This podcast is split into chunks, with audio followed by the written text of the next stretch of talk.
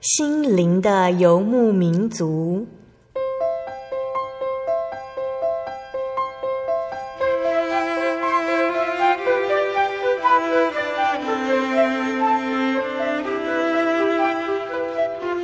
在这个谁都不管谁的后现代社会里，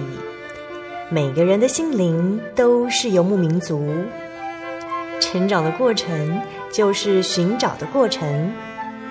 每一颗漂泊的心灵，其实都在寻找生命的绿洲。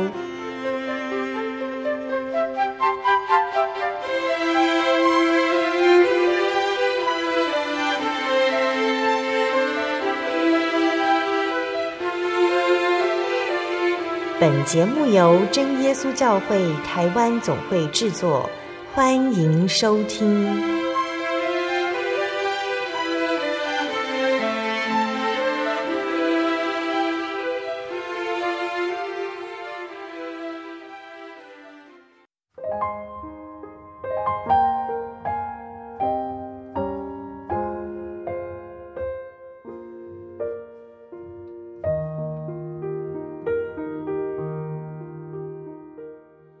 Hello，所有在空中的听众朋友们，大家平安！欢迎大家今天又准时收听了我们心灵的游牧民族节目哦。我是贝贝，大家这个星期过得好吗？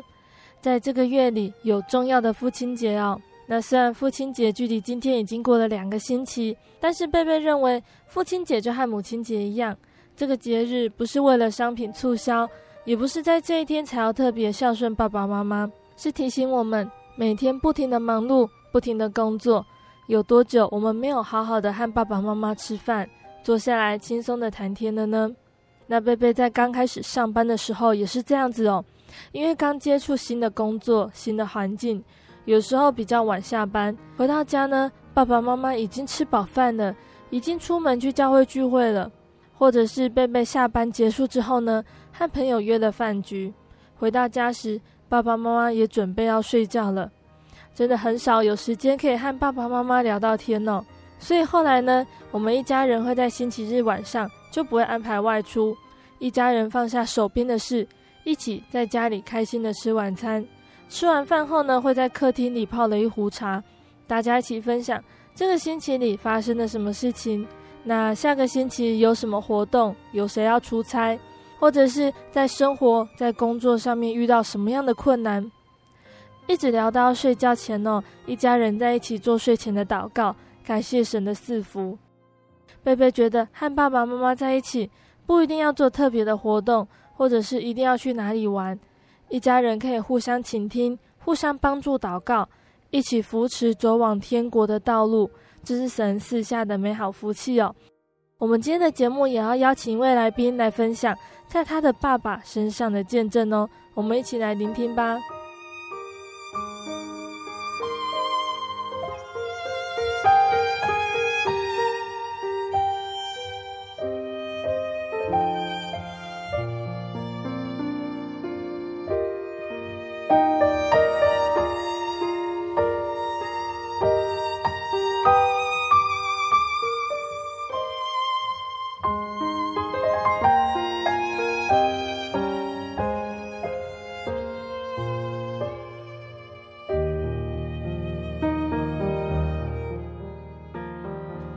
播出的节目是第九百二十八集《小人物悲喜，主时刻眷顾》。节目邀请的真耶稣教会新港教会的陈建华弟兄来分享见证哦。建华呢是贝贝在大学团契里认识的学长，贝贝前阵子听过建华分享他爸爸蒙神医治的见证，所以在这一集节目里呢，贝贝再次邀请建华来跟听众朋友们分享哦。那当建华他还在念大学的时候呢，有一年农历过年呢，建华他回家去，他发现他的爸爸本来身体很硬朗，每天都忙着做生意，突然身体不舒服。那当建华送他的爸爸到医院去检查时，才发现爸爸的肝里有颗肿瘤，并且已经破裂了，身体状况非常的不好。身为独子的建华呢，突然得知了这个消息，他第一次面临家人生重病。当时他的身边也没有其他朋友陪伴，看着爸爸脸色苍白，建华不知道自己还能够做些什么。他只能向神祷告，求神带领一家人度过这一段艰难的时刻。那在请建华开始分享这个见证之前呢，我们先请建华来跟听众朋友们打声招呼哦。哈利路亚，我是嘉义新港教会的陈建华弟兄。可不可以先跟我们分享你的家族长辈他们是如何来到真耶稣教会接受这一份信仰的呢？嗯，我们家信主，我是已经是第四代了。那那时候我们家为什么会来信主？是因为我的男的阿奏呢，他。啊、呃，因为生病，所以刚好就有教会的弟兄姊妹来介绍真神，让我的女阿奏认识，因此就开始了我们家就是开始进到神的家，然后就是信了主耶稣，那我们全家就都都是信徒。感谢主哦，建华家族的长辈蒙神医治，来到真耶稣教会。而这份信仰也带给了子孙们满满的恩典。那今天建华就要来跟听众朋友们分享其中一个，也就是他爸爸蒙神医治的见证哦。建华可不可以跟我们分享你爸爸在那个时候发生的什么事情呢？嗯，这个见证呢是发生在一零二年的一月二十四号晚上七点多的时候。嗯。那当时候呢，我正在准备到附近的夜市去跟朋友就是。吃饭，出门前的时候呢，就刚好碰到我的爸爸从外面回来。嗯、那那时候呢，就是我们两个就是很单纯的眼神交汇，那也没有多说什么，只觉得说那时候爸爸的脸色呢不太好。平日的时候呢，就觉得说，嗯，我的爸爸他的身体状况是不错的，所以呢，那时候我也没有想太多，就。匆匆的骑着我的机车就离开家里。好，到了夜市的时候呢，我就开始跟朋友就是聊天，然后吃饭。那结果手机就响了。嗯。手机的另一头呢是妈妈，那时候呃就是蛮紧张的那种口吻，就告诉我说爸爸现在出事了，然后身体非常的不舒服。就是希望我赶快回家，这样子就很非常的简单。嗯，那那时候呢，我我就刚好也都还没有吃饭呢，我只是在想说要吃什么这样。那他就这样打电话过来，然后也很紧急。那我那时候心里就也也不知道为什么会这样子，然后就觉得说我还没有吃饭呢，为什么要这样子呢？然后我就跟妈妈说，我可不可以买完东西然后再回家这样子？嗯，然后妈妈就说，爸爸现在身体很不舒服哎。然后后来他就是跟我讲说，那。买完东西，然后再回家，嗯、然后就挂完电话之后，我就觉得很不对劲，就觉得说，嗯，好像事情没有自己想象中的那么单纯，好像真的有发生很大的事情。所以呢，我后来就决定说，我也不买东西了，我就直接回家。嗯，骑机车就是骑的也也蛮快的，然后就想说，赶快看个究竟，说爸爸到底是怎么了。回到家的时候，一门一打开，就发现说我爸爸就是整个。躺在沙发上，嗯，应该是说瘫在沙发上，那就是拿着按摩器啊，然后就是放在背上，就是帮他按摩，就是好好像就是让自己舒服一点。嗯，那就是呃，他就是用了各种方式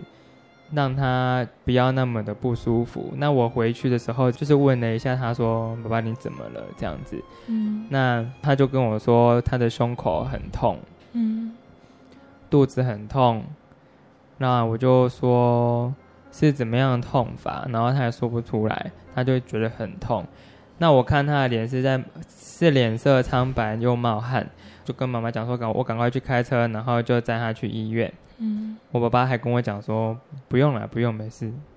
但是呢，我就觉得太不对劲了，所以我就很坚持，因为我爸爸也没办法走路了，所以我就直接用背，就是有点背。背着他，然后就上车，然后就开车。那那时候因为情况非常的紧急，所以我也忘记说我可以叫救护车这样子。嗯。那我妈妈，我妈妈因为隔天还要忙忙生意，所以呢，她也没有跟我一起到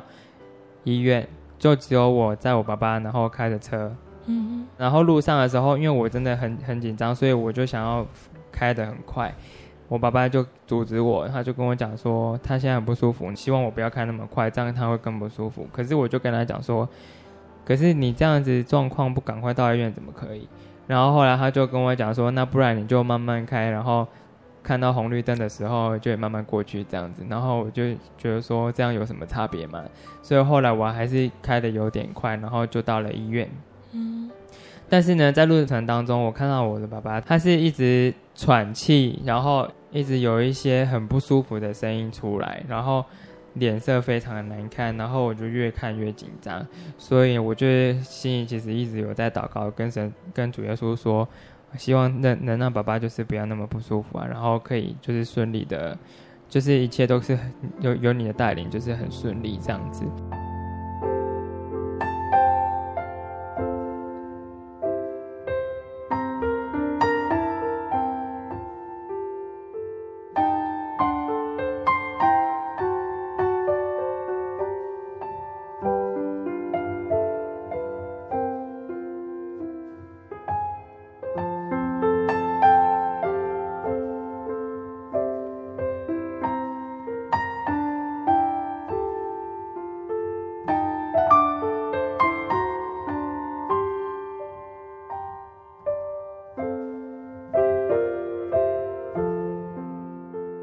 那到了医院的时候，我就开到急诊门口，我还是要先把爸爸就是放到急诊室之后，我才能去停车嘛。嗯。好，然后我就先下车，我就把门打开。那时候呢，门外有一个警卫，他就是站在那边，就觉得说也没什么状况，这样子就是站在那边。嗯。然后我一下车，然后把我爸那边的门打开之后，把我爸用背的要把他背进去，警卫才发现说好像情况很不对。所以就赶快呢，到了急诊室里面去推了一张床病床出来接我爸。嗯，那我就跟我爸进去急诊室，然后把一些简单的手续先办完之后，我就去停车，然后再回来。那那时候回来的时候呢，医师就是也刚好就是在过来关心我爸爸的病情。那那时候就是简单的问我一下，说：“嗯，爸爸他怎么了？”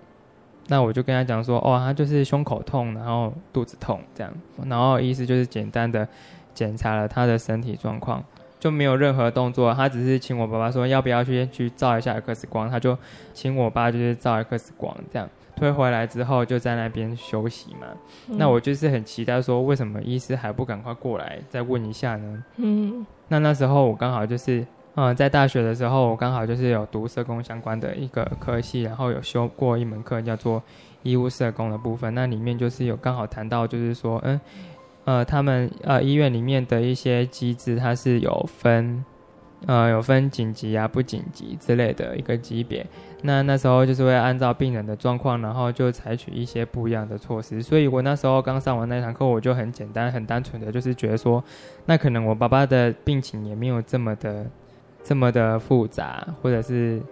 也没什么事吧，然后我就想说，那就慢慢等等医生过来这样子，然后他就一直没有过来。嗯，那那时候我其实很想要打给我表姐，因为我表姐在长，就是先说一下，就是我爸爸是送到嘉义长庚，那我我表姐也是刚好在嘉义长庚那边做工作这样子。嗯，那那时候呢，就是很想要，就是赶快打电话去请我表姐过来，因为我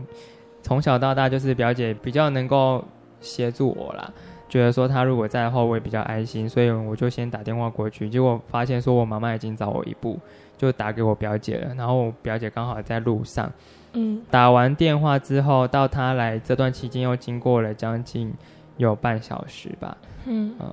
等她来的时候呢，她就是看了一下我爸爸的状况这样，然后她就是简单问候我一下，说：“哎，我爸爸还 OK 吗？”这样子，然后我爸爸就是跟她讲说：“嗯，还还可以。”我表姐还是鼓励他，就是跟我爸爸说没有啦，没事，就是其实有点就是安抚他我爸爸的情绪这样。然后我想说，我表姐都这样讲，跟我爸爸讲说，哎，没有事，没有事，就是都还 OK 这样。嗯，就没想到他下一秒之后，他头一转过来，然后就跟我讲说，你爸爸脸色非常的苍白。嗯。然后我我其实就有点难过啊，因为我想说，嗯，本来不是就是你说没事嘛，怎么突然又跟我讲说脸色苍白？然后后来他就自己又跑去找医师过来看一次，嗯，之后医师就跟我表姐一起过来，然后又看了一下我爸爸的状况，检查完之后，然后医医师就请护士就是量一下血压这样子，就我就想说奇怪，怎么那时候只是简单问一下，然后请我们照 X 光也没有量什么血压，结果这么一量才发现我爸爸血压剩四十几。嗯，那剩四十几的话，就是非常的紧急啊，因为就是已经濒临死亡的边缘了吧？其实，那就因为这样子量完血压，然后急诊室就开始爆冲，然后，然后就是原本就是在护理站，护理站跟我们的病床是斜对角，那病床上面都会有荧幕，就是显示一呃病人的心跳速度这样子，就因为这样子。就也把我爸爸上面的那个荧幕就是转向护理站，然后方便就是护士可以随时监测我爸爸的状况。这样，医生就跑过来跟我们讲说，爸爸去照电脑断层。我就发现我爸爸的身体状况，感觉好像越来越虚，然后越来越觉得很冷这样子，然后就是会全身颤抖。我就觉得说，哇，怎么平常是一个一个大男生，然后身体这么的健康，壮得像条牛。嗯结果呢，现在却是就是很颤抖，然后很虚弱，完全没有，我完全无法想象这样子的画面在我面前。照过电脑断层之后，发现你的爸爸是什么样的病情呢？照过电脑断层之后，就是发现说，呃，意意思就是请我跟我姐姐就是进去看那个报告，然后就发现说，他的肝就是长了非常多的肿瘤，因为应该是说肝旁边都是台语就是讲椎爬这样子。然后呢，中间就是有三颗会比较大，然后两颗是三到四公分的肿瘤，都是恶性的，嗯、整个肝都是恶性肿瘤。嗯。然后另外一颗呢，就是最紧急的七公分的肿瘤，然后已经破裂，那造成内出血，嗯、那血就是已经流了满整整个肚子都是。那医师就有讲说，可能血血流到。某一个量之后，就会造成休克或者是其他的比较严重的后果，这样，所以就赶快说要去处理。那医师就讲了几个方案让我们去选择。那那时候就有说开刀，可是呢，又发现说爸爸他有 B 肝带源，那 B 肝带源就是医生就是比较不建议用开刀的方式，因为复原会非常的慢。然后呢，再来就说那要不要就是用血管栓塞的部分，就是。他就是从大腿的外侧，然后插一个管子，然后到肝脏，然后去把肿瘤的血管，然后把它塞住，让那个肿瘤可以自己萎缩这样子。嗯。然后一方面也是为了要去止血，目前破裂的那一颗肿瘤。之后就决定这样子嘛。那我就跟我姐又出去了，然后呃出去检查室的外面的时候，就发现我的亲戚都出现了这样子，然后我看到这个画面呢，其实我就觉得说哇，就是很很难过啦，就是发发现说怎么会严重到连亲戚都出现了，嗯，对，然后那时候我就不知道怎么办呢，我就觉得说怎么好像连续剧的剧情发生在自己身上，所以。我就自己找了一个角落，然后就自己向神祷告，然后就希望神能够一切带领，然后按照神的安排，然后让爸爸可以脱离险境。之后呢，就是呃，我的亲戚也是建议我说，一定要让我妈妈知道我爸爸现在的状况，因为这个过程我都还没有跟我妈妈说。这样，亲戚也跟我说，除了跟你妈妈讲之外，还要把她带来医院，然后请她不要再忙隔天的东西的。就这样子，因为亲戚有在那边顾，所以我就先回家，然后把我妈妈载来。那载来的时候呢，就有发现说，哎，沿人生传道也发呃也也来到现场，就是关心我爸爸的状况，嗯、然后就是也帮忙带祷。后续啊，就是就我跟我妈妈，然后就在急诊室陪我爸爸复原，然后就是一整夜都没有睡。那过程中，嗯、其实他的血压就是渐渐的回升，但是呢，就是很缓慢呐、啊。爸爸就会觉得说他的生命可能到此结束，所以他就还跟我们家人，就我跟我妈妈，就是交代后事啊，然后就讲一些以后以后的一些一些家里的东西要怎么处理这样，然后我就跟我妈妈就是都是跟爸爸说没有事情不要讲这些，因为我爸爸以前就是比较少去教会聚会，我就跟爸爸说你都还没有准备好，主耶稣也不会那么快让你走。所以就是你要振作这样子，就希望他不要想东想西。嗯。那后来就是也是陆陆续续都有在心里祷告啊，然后有时候就是妈妈觉得说人家来来祷告一下，那我们就一起在急诊室那边帮忙祷爸爸祷告，然后就发现说，嗯，神真的有在带领，就是血压就是慢慢升高，然后已经有恢复到就是比较正常的数值这样子。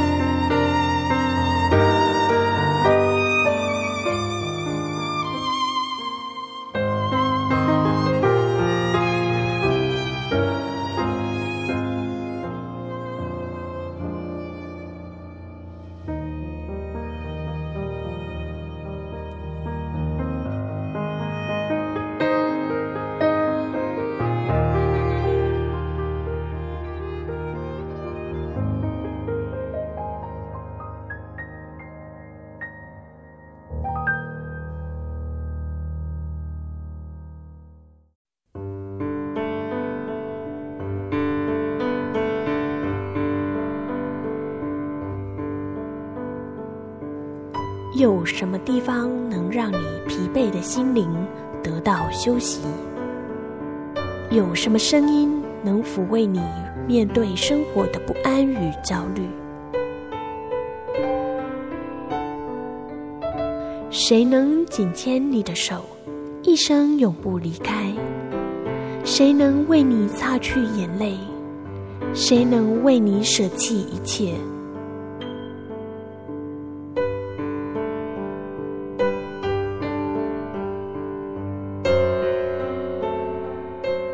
耶稣基督正等着您，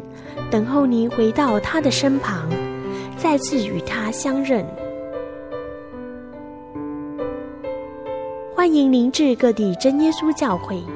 让我们的疲惫与不安，在他怀中得到安歇。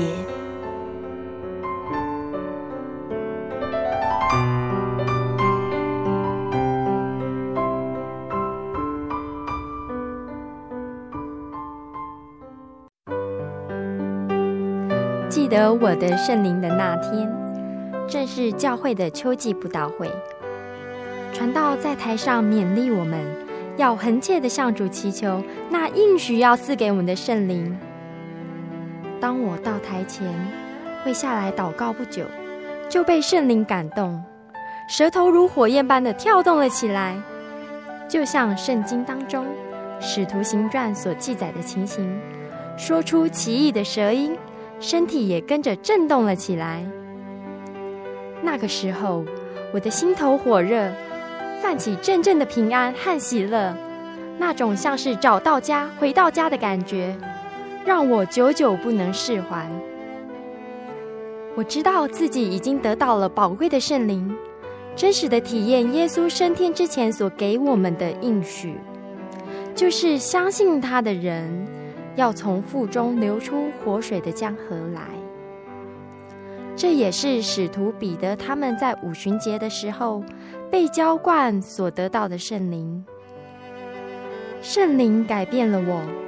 在我的人生路途上陪伴我、指引我，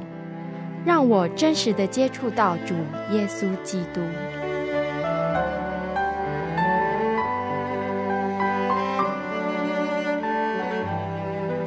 圣灵就是真神所赐的灵。亲爱的朋友，使徒保罗曾经问以弗所教会的信徒：“你们信的时候受了圣灵没有？”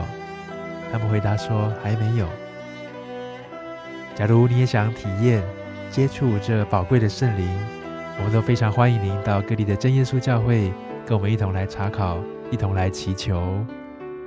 您可以上喜信网站来查询各地真耶稣教会的地址。Joy 点 org 点 tw，我们衷心的期盼你也可以跟我们一起来领受这宝贵的圣灵。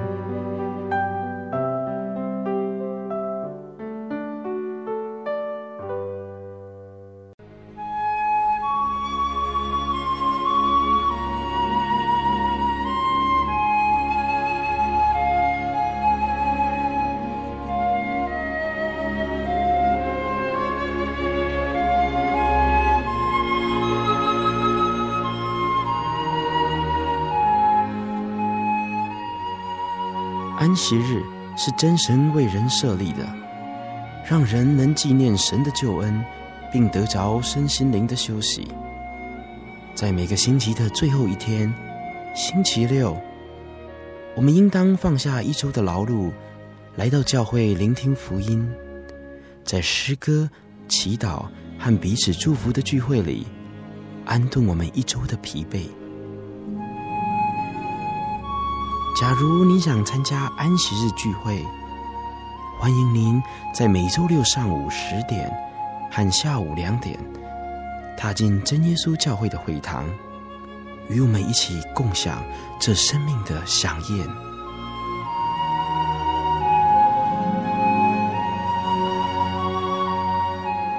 真耶稣教会邀请您一同来参加安息日聚会。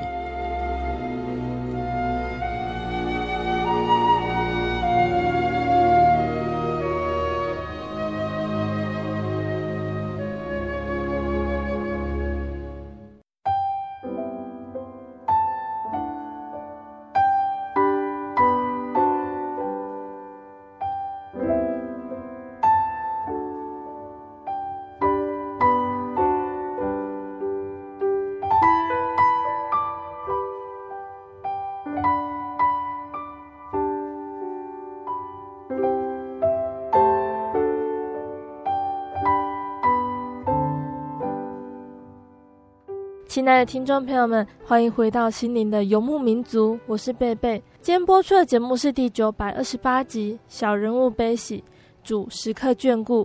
今天节目邀请的是真耶稣教会新港教会的陈建华弟兄来分享他爸爸的见证。节目的上半段呢，建华跟我们分享了，当他回家过年的时候，他的爸爸突然觉得身体不舒服。送到医院检查时，才知道爸爸的身体状况非常的不好。那第一次面对家人如此的接近死亡，建华不知道自己该怎么办，他只能向神祷告。慈爱的神会如何陪伴他和他的家人走过这一段艰难的时刻呢？听众朋友们，我们一起来聆听建华接下来的分享吧。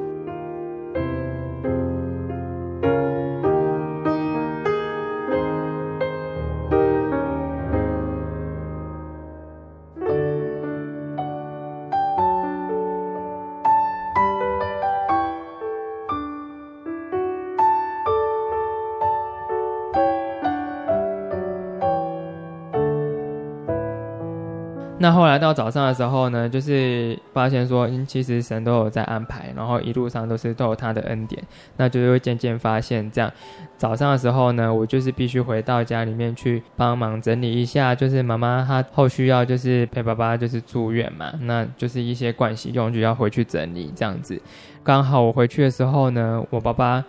原本医师是要把他转到加护病房。可是后来，因为他的状况就是感谢神的恩典，让他不用再住加护病房，所以就直接转到一般病房。那、嗯、那时候就我妈妈一个啊，然后急诊室里面东西也不少，这样子，然后又是我妈妈要自己推，然后要拿那么多东西，怎么可能？然后这时候就发现，哎，神安排了一些爸爸的好朋友刚好来探病。那到了一般病房的时候啊，医师就说要抽里面就是肿瘤的一些细胞，然后去做培养皿。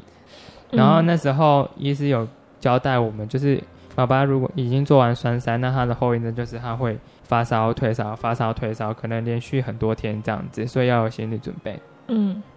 那那时候呢，就是一面的等待培养出来的是什么，然后一方面就是一直发现我爸爸就是这样子发烧、退烧、发烧、退烧这样子，持续了两三天之后，我真的觉得就是他一天大概也烧了三次，然后退了三次。就会觉得说他这样的状况到底要到什么时候才会好，然后就很紧张，所以那时候就开始询问一些以前的朋友，然后以前的弟兄姐妹，就是大大学时期所认识的，然后就问他们，就是有护理背景的，然后就问他说他这样子的状况是怎么样子呢？嗯，其中呢有大姐就是跟我讲说，他这样子大概也要两三天、三四天这样子。其实知道这个数字，但是又发现爸爸这样烧腿烧腿，其实很担心，也不知道要怎么办，然后只能靠祷告。然后后来其实就是有同事也有在跟我妈妈讨论说，他后续呢有一些治疗，如果出院的话，还有其他的肿瘤要要去处理，那要找哪一位主治医师等等。那那时候，我也是就是开始拨电话，然后看看有没有人就是对这方面比较熟悉。嗯、那我也曾经打给一些信徒，然后信徒就会给一些建议呀、啊。然后其实就是有那时候有考虑到台北那边的医院，可是呢，有些信徒就会觉得说那太远了，在家里比较好照顾这样子。打了这么多电多通电话，就是忘记一个很要好的一个姊妹，然后她也是护理背景，然后又在长庚工作。那那时候呢，我都忘记有这这号人物了。结果呢，神就让这个姐妹自己主动啊打电话过来关心。然后那时候我就觉得说，哇，这个都是主耶稣安排的，嗯，因为我完全没有想到这个姊妹啊。那她就自己拨电话过来，然后就就是关心我爸爸状况。然后我就趁机也是问了她一些后续的一些一些医师的资讯啊，然后方便就是之后可以就医，然后处理剩下的肿瘤这样。然后就是，他就说他要帮我查查长根体系，因为我们其实就是想要在林口长根。然后后来他就查一查之后，就跟我回复，就过了两三天，就跟我回复说，林口那边的意思都已经满了，如果要排话排的话，就是要等到三月四月这样子。但是那时候发生的时间是才当年的一月份，那要等到三四月才处理的话，就是感觉就是等的有点久这样子。然后后来他就又跟我讲说。我我有顺便帮你查一下嘉义长庚这边的医师这样子，然后他就跟我讲的名字，然后我就觉得说这名字怎么那么熟悉，嗯，就我才发现就是我爸爸现在的一个主治医师，然后就贴在我爸爸床头上，然后就再次又觉得说，嗯，这又是神的带领哎，怎么都这么的都完美的安排，就是。要说巧合吗？可是又觉得说，这其实都是一一切都是神的安排，这样子。就是自己打电话问了很多人，才发现绕了很大圈，主耶稣已经帮你预备好了医生，要来治疗你爸爸的病情。对，就是完全就是出乎意料这样。然后后来啊，就是已经就是发烧，然后又退，发烧又退这样，然后就发现说，怎么虽然说发烧的。频率没有像之前这样子三次，每天都三次，照三餐这样，然后就会开始缩短两次了。诶，两次之后也没有比较好诶，它它的温度都非常就是比之前还要高这样子，然后就更担心了，就是一样发烧退发烧退，然后温度又更高这样。后来我又打电话去呃问一下，就是我的一些朋友这样，然后就是有跟我说。还是正常的，有的人就是可能还烧了一个礼拜，还都还都是这样烧烧退退烧烧退退，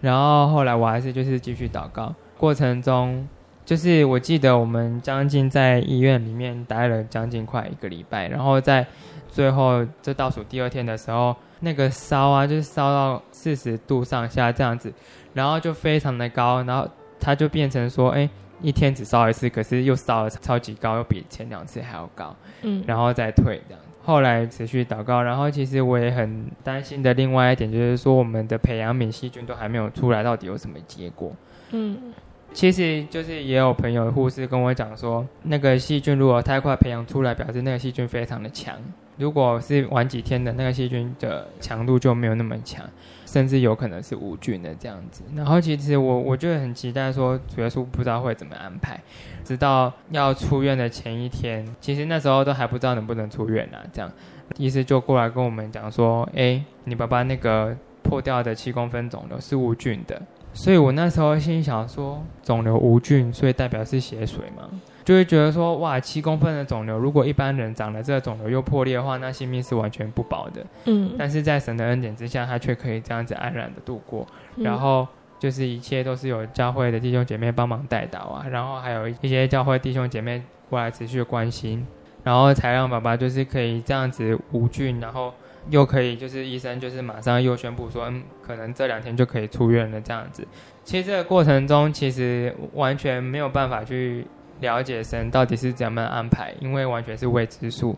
然后那时候自己的心情是非常的压抑，因为呃我是家里的独子嘛，独子的话就没有任何弟兄姐妹可以来分担这样子的心情，然后完全是自己要承担，其实就只能依靠神，然后让神来带领。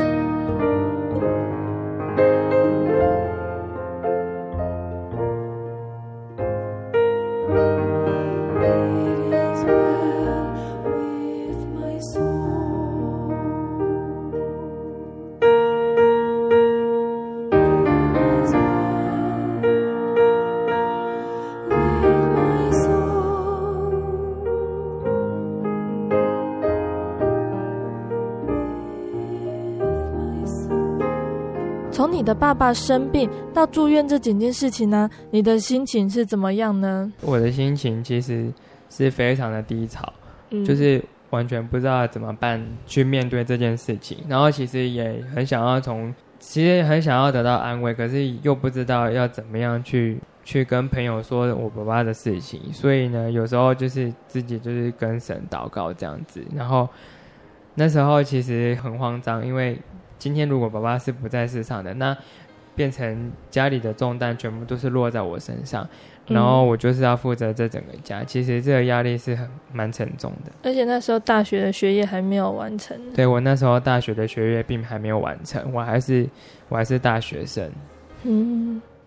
感谢主哦，爸爸蒙神医治的见证对你来说一定有很深刻的体会。在你独自一个人的时候，你只能跟神祷告。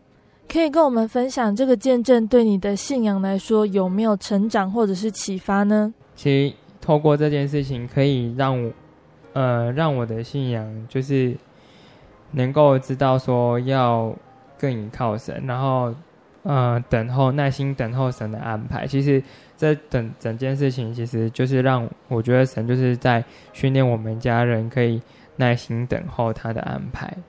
对，因为我们就是很急着要找办法去解决爸爸现在的状况，但是其实整个见证这样下来，其实后来才发现说，嗯，从一开始到结束这段时间都是神有他的步骤，然后有他的安排。那但是他没有那么快的，就是让我们了晓得，因为有时候就是我们都会祷告的时候，就会比较期待说，哦，主耶稣就是可能会按照什么办法，然后来帮助我们。然后用什么办法，然后解决这样子的困难，或者是这样子的状况？但是其实神的恩典都是超乎人所想象的。那这次爸爸生病，对你的爸爸妈妈来说，他们的想法是什么呢？我先说我妈妈好了。那我妈妈其实以前就是一个很依靠神的人，然后任何事情都会向神祷告，嗯、也会就是从中去体会他的恩典的。那、嗯、但是因为这个状况，她其实也蛮软软弱，我们就我跟我妈妈就是会互相就是。勉励、啊，然后互相就是就是为了爸爸的事情一起祷告，然后一起讨论神是怎么样子的带领，然后互相分享神在这个当中是怎么样子让我们可以度过这个难关这样子。然后爸爸的部分的话，因为他以前就是很少去聚会，然后其实就有点像是过年的时候才来教会的这样子。那其实过程中，爸爸其实有让应该说教训，或者是是或者是提醒嘛，就是神用了很多提醒爸爸的方式，像是其中一个比较印象深刻，就是呢，他在吃一条鱼，嗯、然后呢，他的他那个鱼啊，就是没什么刺哦，然后他的刺也不至于就是让让我们会有一些伤害，这样子，他其实刺蛮软的。可是呢，他却可以就是噎到，然后噎到在马桶吐了一整滩血。那是在医院的时候？没有，是在家里的时候。对，然后那时候呢，其实也是吓到，就是妈妈妈妈觉得说啊，这鱼怎么可能会这样子？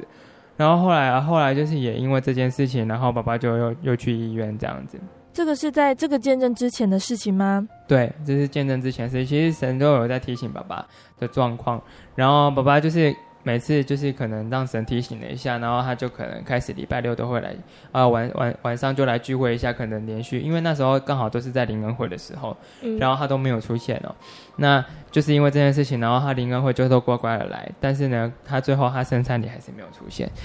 这个过程中就是。这样子的一次事件之后，他也持续了可能不到一个礼拜，然后又又冷掉，所以他又后续又开始没有来聚会。嗯，然后神就是都会不断提醒他。我想今天这件这个见证也是神在提醒他说，他其实应该要来教会聚会敬拜神。嗯，然后其实我爸爸有意识到，所以他之后呢，他就因为身体状况，然后原本的生意可能是。从礼拜二忙到礼拜天，然后礼拜六也都没有聚会，就是一直在忙生意。然后因为这件事情之后，可能做了六天的生意，然后减掉剩下三天，然后三天三天当中呢又避掉礼拜六，所以他礼拜六都会来聚会，但是目前就只有早上。但是我觉得说这已经是他最大的突破。我觉得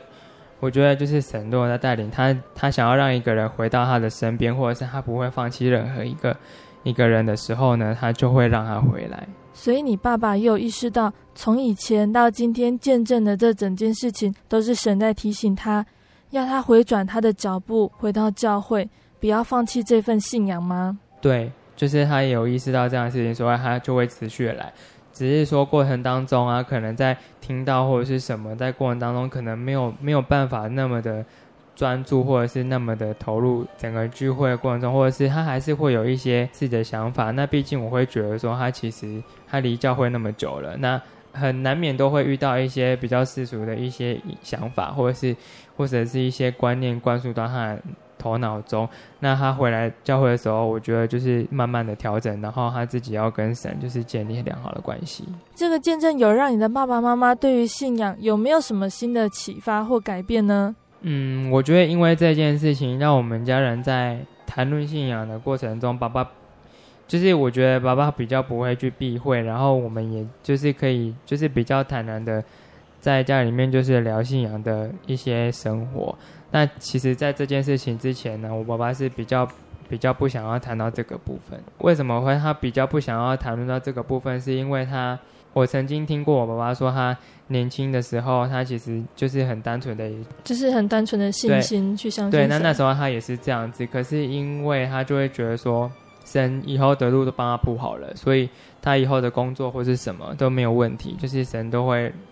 保守我们，让我们不会饿到。嗯、但是呢，他却饿到了，嗯、就是他他就是怎么找工作就是找不到。然后后来就是做那个工作，就是比较辛苦，比较劳累，然后也赚不到什么钱，然后他就会开始觉得心里有一些埋怨神，然后就觉得说神不是都会准备好吗？可是为什么就是这样子？嗯，但其实这个这个事情，其实我想一想，其实有一些有一些状况是，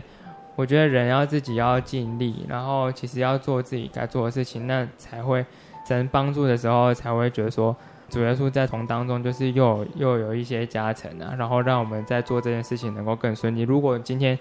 自己都不想要做，然后就是在家，然后也不出去找工作，然后也不做任何事情，然后就期待神就让你有一个好工作或者是一些好的恩典，那怎么可能呢？这样子。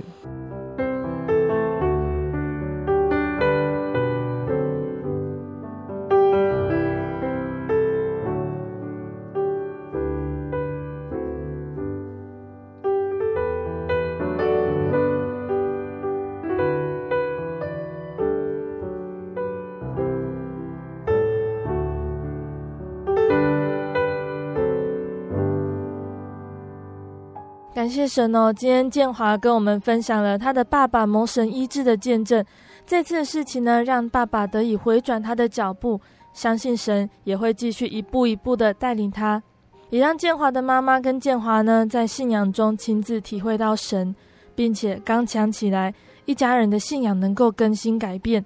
神的安排都是美好的，虽然当下我们不会明白神的旨意，但是透过信仰顺服神要我们走的路。神都会在其中赐下满满的福气，神也陪伴我们，做我们的避难所。那在节目的最后呢，我们要请建华来分享他喜欢的经节，送给在收音机旁的听众朋友们哦。那其实这到这边就是可以跟听众朋友就是分享一段经节，哥林多前书的十章十三节：你们所遇见的试探，无非是人所能受的；神是信实的，必不叫你们受试探。过于所能承受的，在受试探的时候，总要给你们开一条出路，叫你们能忍受住。天上的阿爸父为了使我们就是能够更完全，然后呢，就会运用很多的事情来操练我们。那其实这些事情都是我们能够承受，他才会才会让这件事情发生。如果今天的这件事情是我们没办法承受，他也不会让我们就是。这样子，那为什么他会想要让我们这样子去面对这样子的试探呢？其实他就是想要让我们把我们训练成一个更完美的基督徒，好让我们之后呢能够有这样子的资格，然后到天堂跟他一起度过。那这个过程中其实就是满满的恩典，然后一直伴随着我们，然后让我们这样子渐渐的去体会他的他的恩典，他的存在。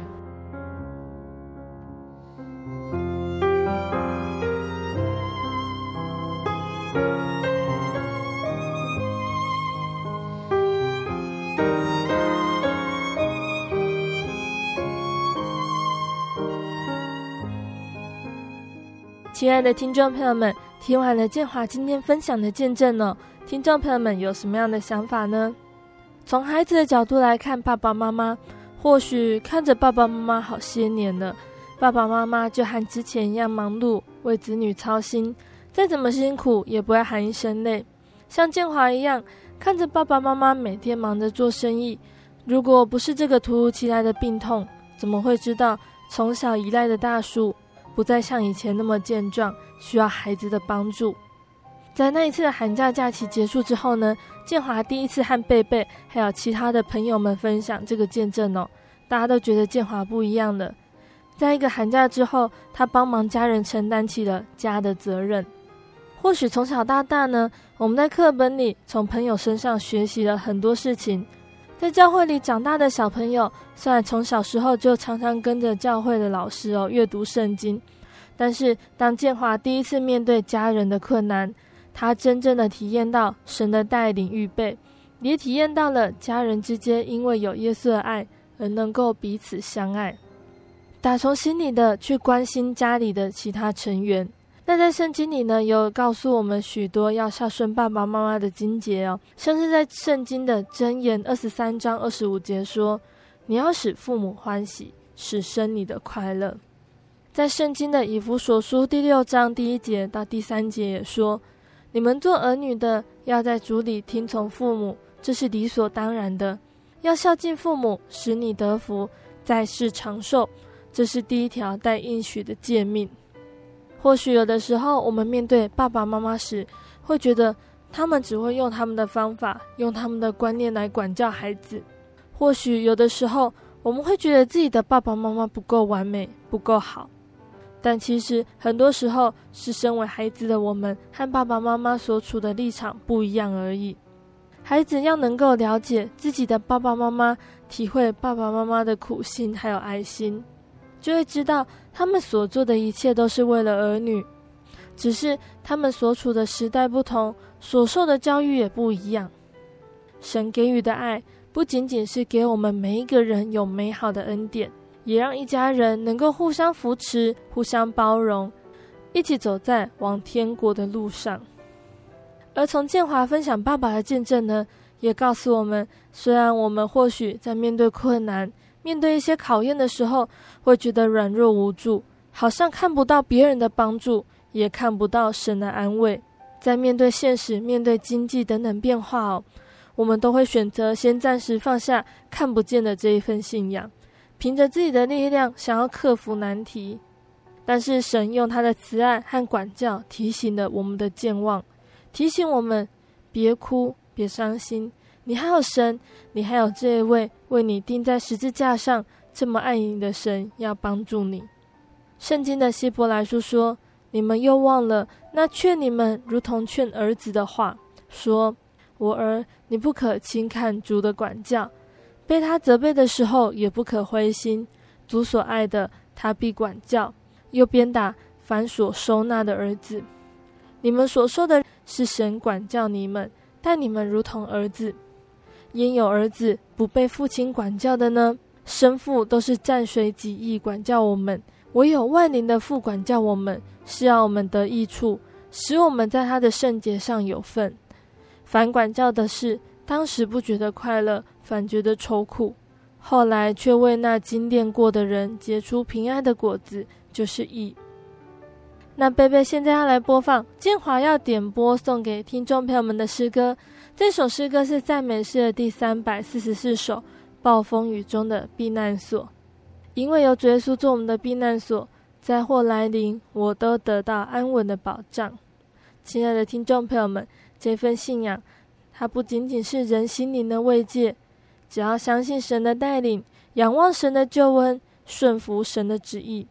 耶稣他会是我们一生的指引，也是我们一生的全部。那我们现在就一起来聆听这一首《暴风雨中的避难所》。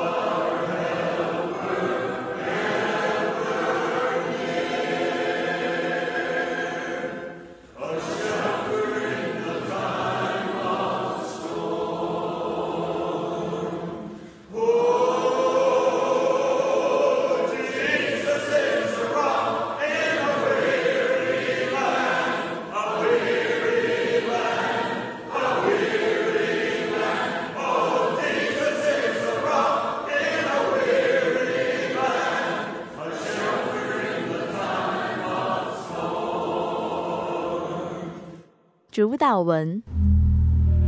我们在天上的父，愿人都尊你的名为圣。愿你的国降临，愿你的旨意行在地上，如同行在天上。我们日用的饮食，今日赐给我们，免我们的债，如同我们免了人的债，不叫我们遇见试探，救我们脱离凶恶。因为国度、权柄、荣耀，全是你的，直到永远。阿门。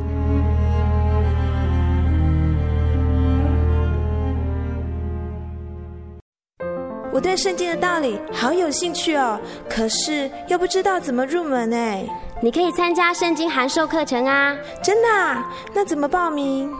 只要写下姓名、电话、地址，寄到台中邮政六十六至二十一号信箱，很快的，你就会收到第一课的课程了。赶快去记吧！嗯。圣经函授课程能循序渐进的引导您更了解耶稣基督的福音。得到生命的滋润和来自信仰的力量。本课程完全免费，欢迎来信台中邮政六十六支二十一号信箱，请注明参加函授课程。愿神祝福您。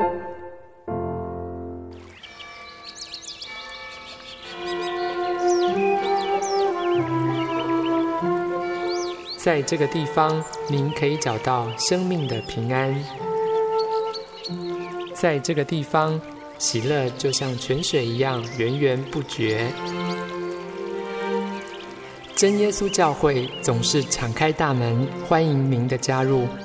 耶稣的爱是你我都可以享有的。真耶稣教会台中邮政六十六至二十一信箱，欢迎来信，愿您平安。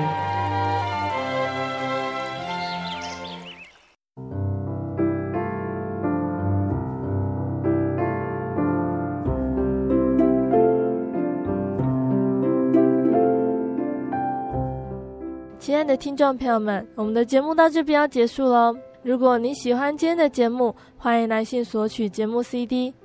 如果你在收听节目之后，想要更认识真耶稣教会和圣经道理，欢迎来信索取圣经函授课程。来信请寄到台中邮政六十六支二十一号信箱，台中邮政六十六支二十一号信箱，也可以传真零四二二四三六九六八零四。二二四三六九六八，谢谢你收听今天的心灵游牧民族节目，我是贝贝，我们下个星期再见喽我的心是一只鸟飞行黄昏破晓阳光下